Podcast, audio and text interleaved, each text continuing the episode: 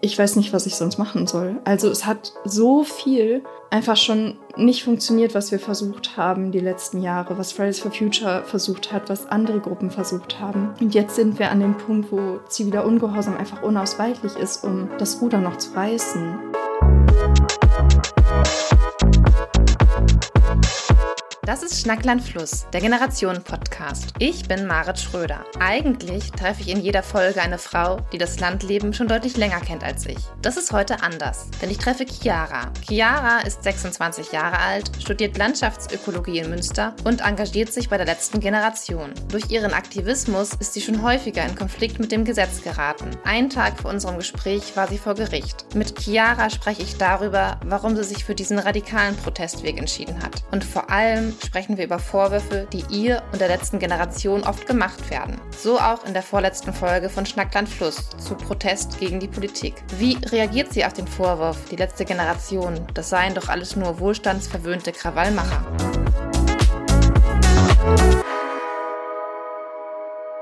Heute haben wir ja so eine, so eine besondere Podcast-Folge, weil ich dich treffe in Reaktion auf eine Folge, die wir vor ein paar Wochen aufgenommen haben.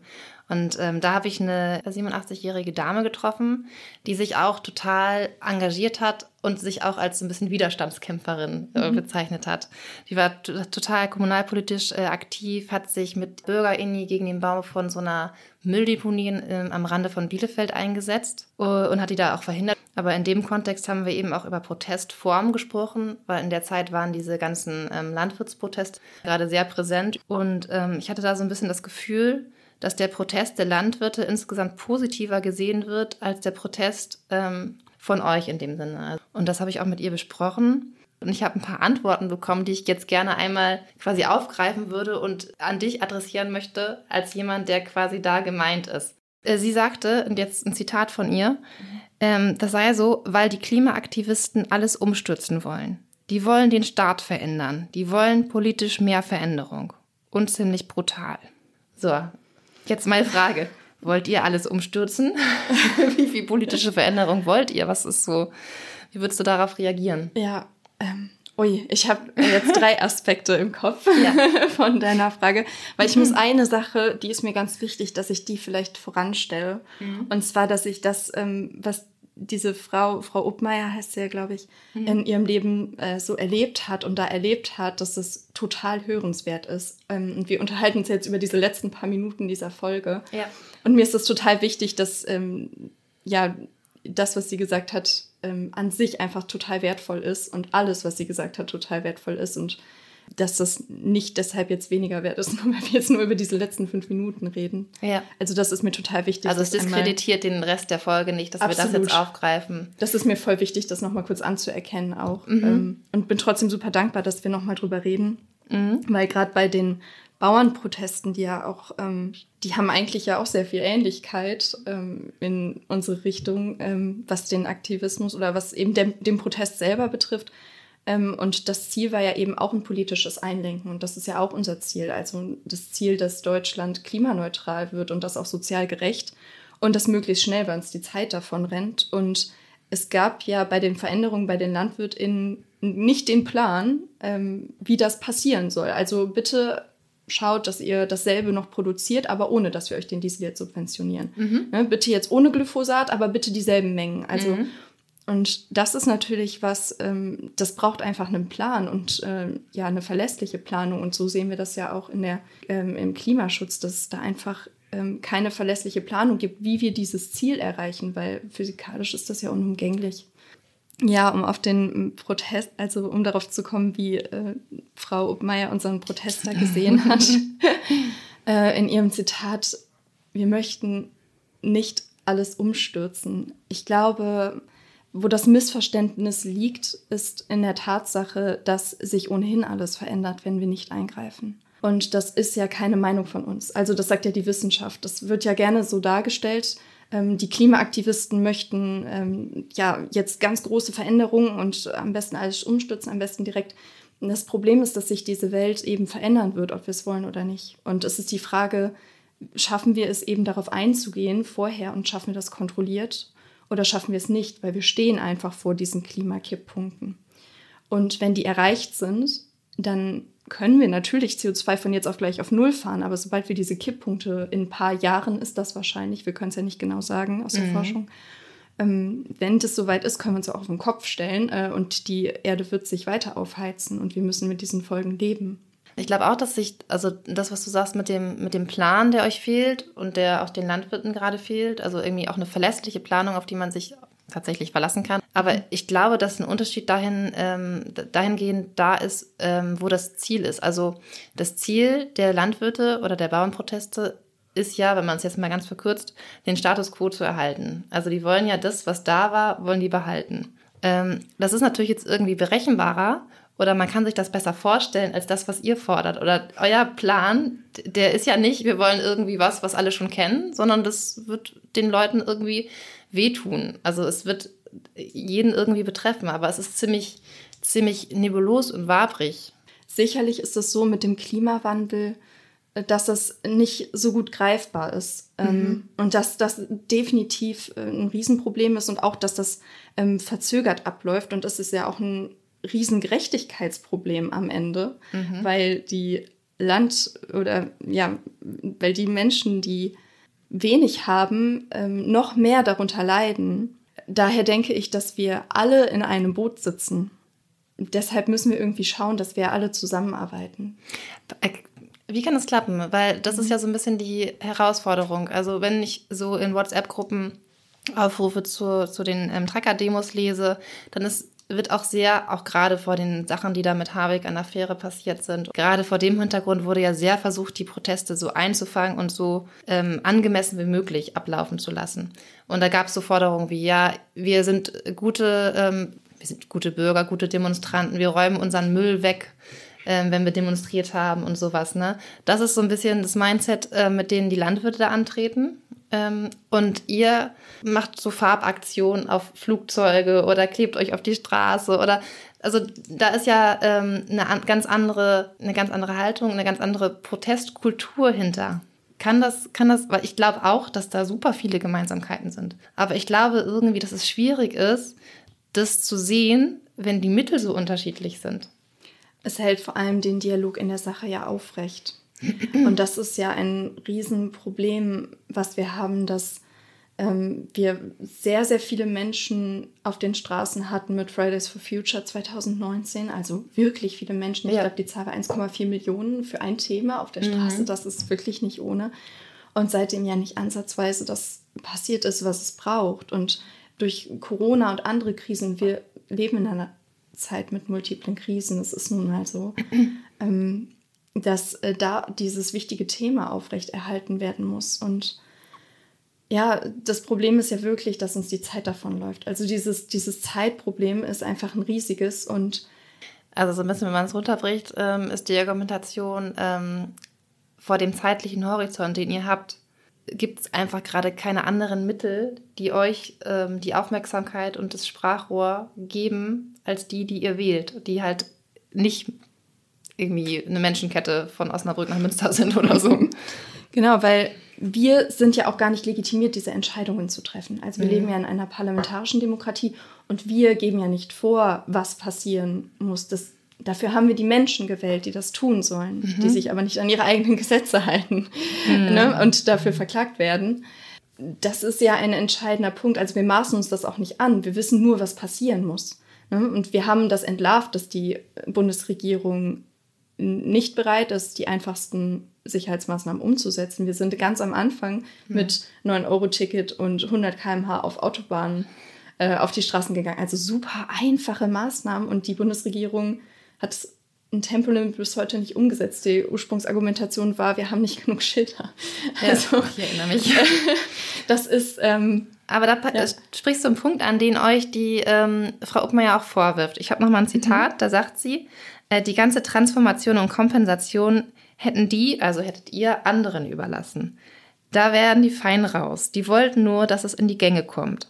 Dabei war ihnen auch ganz egal, ob der Staat zugrunde geht oder bestimmte Berufsgruppen schwach machen. Es ist definitiv so, dass, dass wir ja nicht legitimiert sind, diese Entscheidungen zu treffen. Das respektieren wir ja auch. Deshalb sagen wir ja auch, hey, ihr seid da am Zug, äh, liebe PolitikerInnen in der Bundesregierung, und ihr müsst diese Entscheidungen treffen, weil das Überleben der Menschheit hängt ja schlicht davon ab und auch das der belebten Umwelt, mhm. äh, so wie wir sie kennen. Mhm. Und ähm, wenn ihr es nicht selber schafft, dann müsst ihr eben einen Gesellschaftsrat einberufen, wo Menschen aus der, aus der Bevölkerung zusammenkommen und informiert werden und dann auch in den Austausch ja miteinander gehen, wo dann Interessensgruppen, verschiedene Interessensgruppen auch vertreten sind und ja darauf eingegangen werden kann, wie Kompromisse entstehen.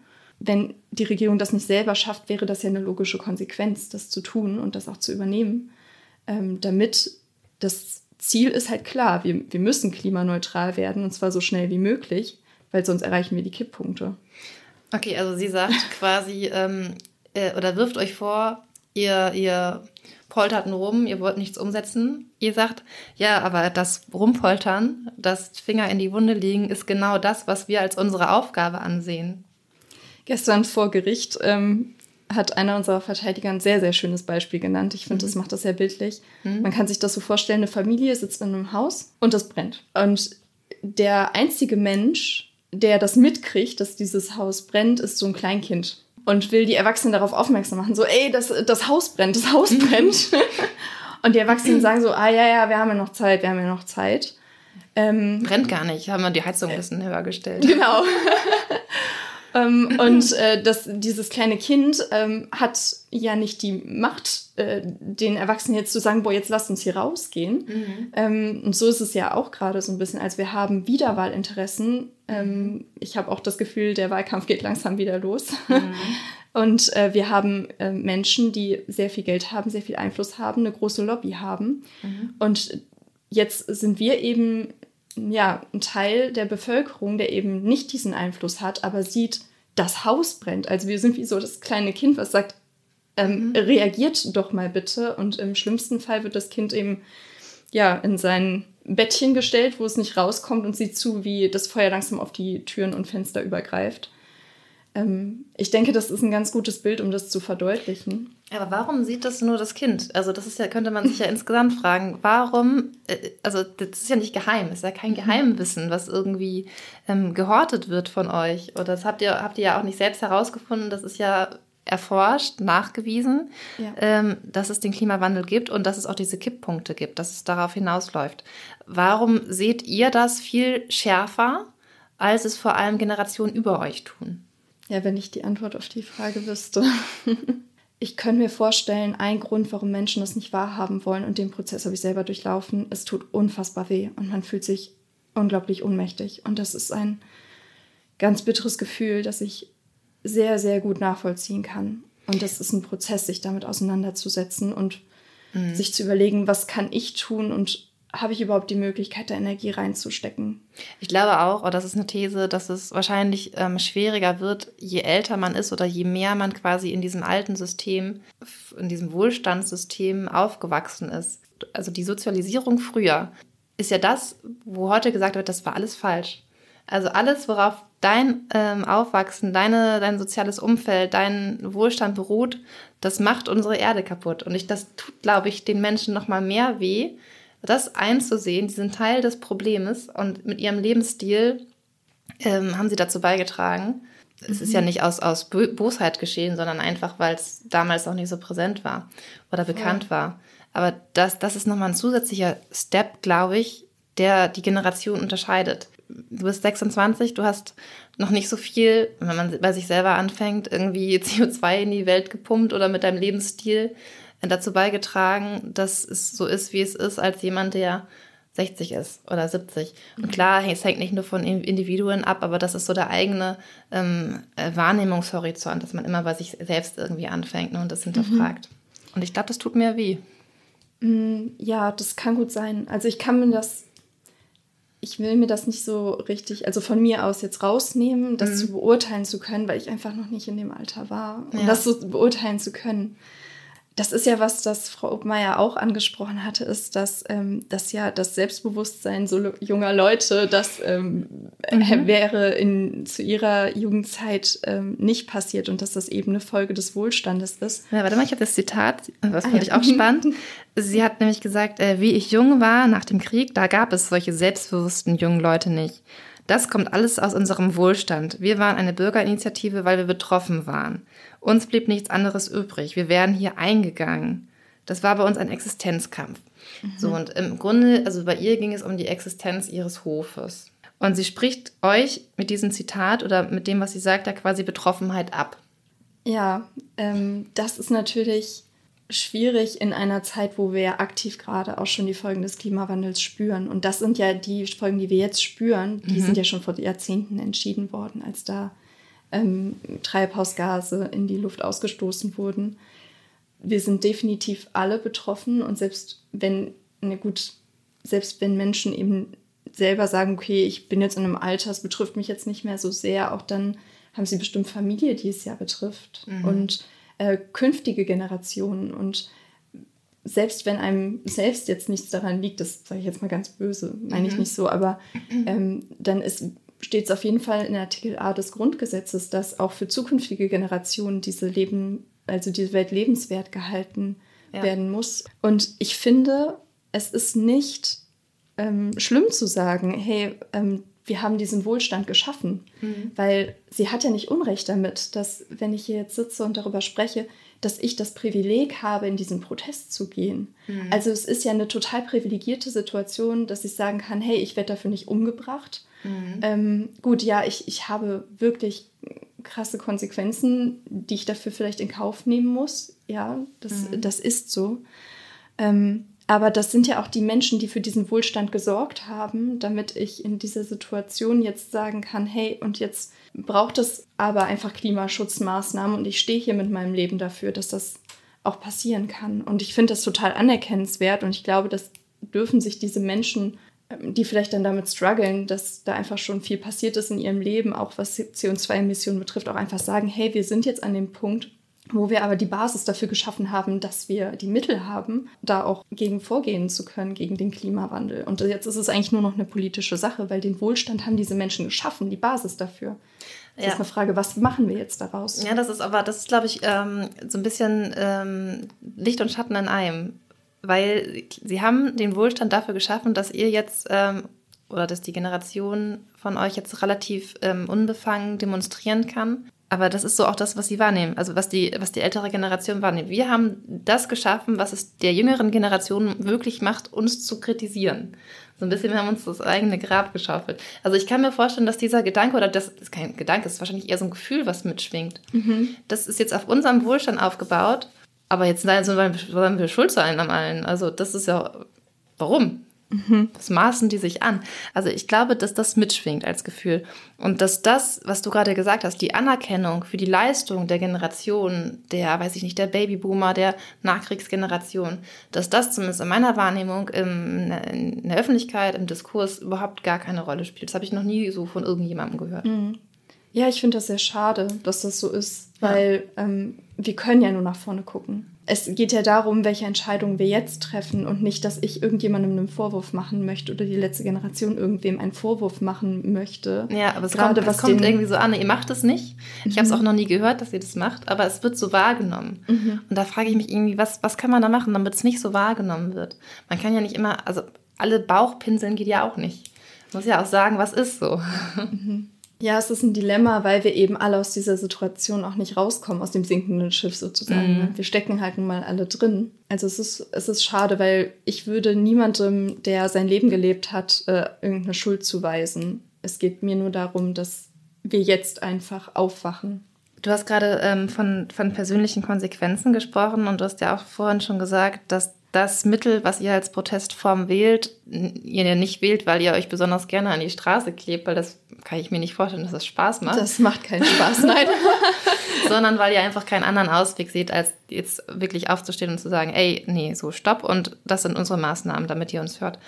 Kannst du davon noch so zum Abschluss ein bisschen berichten? Also hast du dich schon mal an die Straße geklebt? Was sind Konsequenzen, äh, mit denen du im Alltag umgehen musst? Äh, ja, ich habe mich häufiger schon auf die Straße geklebt. Also es ist so, gerade vor einem Protest, ich bin ultra aufgeregt, weil ich kann nicht einschätzen, wie die Menschen, die auf der Straße mit mir sind, reagieren. Ich weiß mhm. nicht, wie sie auf mich zukommen und ich werde mich nicht wehren, das weiß ich halt. Und ja, ich mag es auch ehrlich gesagt gar nicht. Ich habe es einmal erlebt und ich, ich sitze auch nicht gerne in der Zelle, muss ich sagen, im Nachhinein.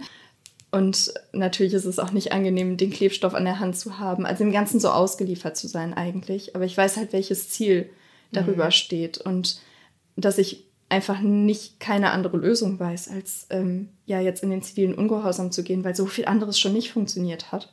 Und ähm, ja, gestern vor Gericht hatte, also ist es ja auch richtig, dass wir dafür dann zur Rechenschaft gezogen werden. Dafür stehen wir dann ja auch mit unserem Gesicht, also wir mhm. verschleiern uns nicht. Uns geht es darum, auch die Konsequenzen in Kauf zu nehmen. Und gestern hat die Staatsanwältin auch tatsächlich darüber nachgedacht, ob bei mir noch eine Geldstrafe ausreicht. Ähm, oder ob sie eben schon andere Mittel in Betracht ziehen möchte, also sprich Freiheitsstrafe. Das ist schon nicht ohne. Und mhm. ich nehme das auch nicht auf die leichte Schulter, was das vielleicht für mein Leben bedeutet. Aber ich bin ja auch irgendwo meinem Gewissen unterworfen und ich weiß nicht, was ich sonst machen soll. Also es hat so viel einfach schon nicht funktioniert, was wir versucht haben die letzten Jahre, was Fridays for Future versucht hat, was andere Gruppen versucht haben. Und jetzt sind wir an dem Punkt, wo ziviler Ungehorsam einfach unausweichlich ist, um das Ruder noch zu reißen. Ja, klimaneutral neutrales Deutschland bis 2030 ist sozial gerecht dann auch einfach eine physikalische Notwendigkeit, weil sonst kommen die Kipppunkte. Also es ist eine Wette, die wir eingehen. Mhm. Es ist ein Zukunftsszenario. Ich verkaufe ja keine Schreckensszenarien, weder als mhm. Aktivistin noch als Wissenschaftlerin. Das wird uns ja so gerne angehaftet, aber es sind nun mal einfach die Tatsachen, dass wir das Schreckensszenario nicht exakt beschreiben können und berechnen können. Mhm nur nahezu und dass es eintreten wird, wenn wir nichts ändern. Auch gerade mit dem Vorwurf, was euch gemacht wurde, jetzt speziell in der, in der ähm, alten Podcast-Folge, dass es so ein, ja, so, so ein bisschen nach wohlstandsverwöhnte Generation, denen ist langweilig, was machen die? Die kleben sich auf die Straße, so. So ein bisschen ist ja, das, wenn man das ganz, ganz zuspitzt, ist es so. Was du da schilderst und wie eindringlich du das auch schilderst. Ich kann mir nicht vorstellen, dass im direkten Austausch, wenn du dich jetzt mit der Frau Pelzen treffen würdest, dass sie immer noch diesen Vorwurf machen würde. Ich, ich glaube das nicht.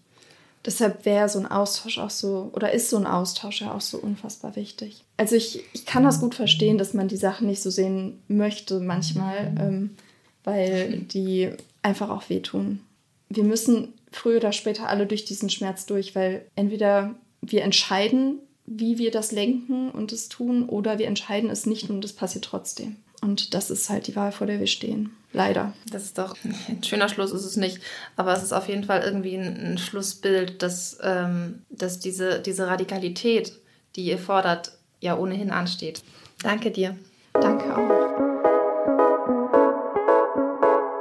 Was mir nach dem Gespräch mit Chiara wirklich bewusst geworden ist, wie sehr das Mittel, in dem Fall der gewählte Protestweg, eigentliche Gemeinsamkeiten verschleiert. Und noch mehr, wie sehr es dazu führt, dass Austausch gar nicht erst zustande kommt. Das scheint auch die letzte Generation zu beschäftigen, denn kurz nach dem Gespräch wurde bekannt, dass die Gruppe sich zukünftig nicht mehr festkleben, sondern andere Formen des Protestes wählen möchte. Der andere Punkt, der mich stark beschäftigt, ist die absolute Planlosigkeit der Politik.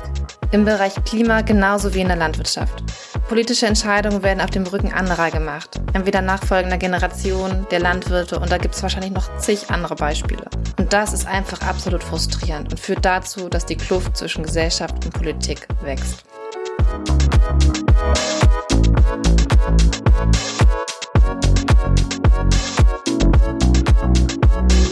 Das war Schnackland Fluss, ein Podcast des Wochenblattes. Redaktion, Schnitt und Produktion Marit Schröder und Munja Nienhaus. Ich bin Marit Schröder und ich würde mich freuen, wenn ihr Schnackland Fluss euren Freunden, eurer Familie oder euren Bekannten empfehlt.